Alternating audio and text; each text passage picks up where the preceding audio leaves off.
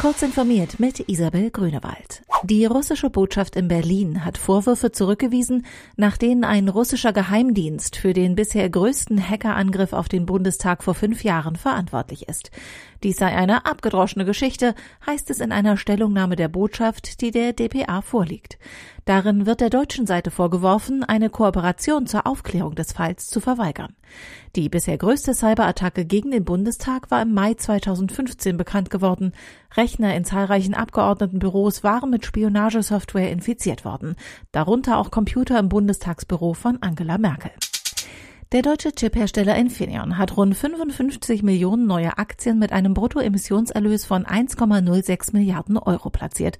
Das Unternehmen will das Geld unter anderem dafür benutzen, um die 9 Milliarden Euro schwere Übernahme von Cypress Semiconductors zu refinanzieren. Infineon hatte sich das US-Unternehmen Mitte April einverleibt und ist damit unter die zehn größten Chiphersteller aufgestiegen, mit dem Ziel, sich an die Spitze der Chipzulieferer für die Autoindustrie zu setzen. Der Handel mit den neuen Aktien soll nach Angaben von Infineon voraussichtlich am 3. Juni aufgenommen werden.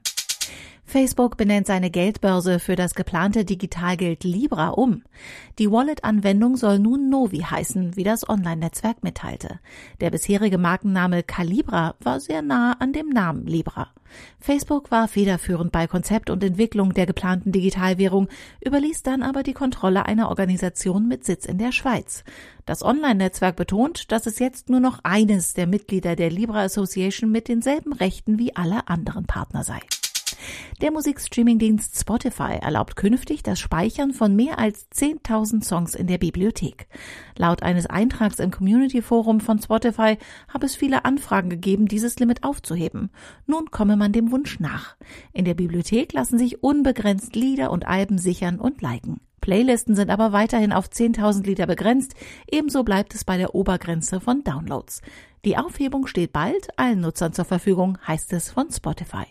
Diese und weitere aktuelle Nachrichten finden Sie ausführlich auf heise.de.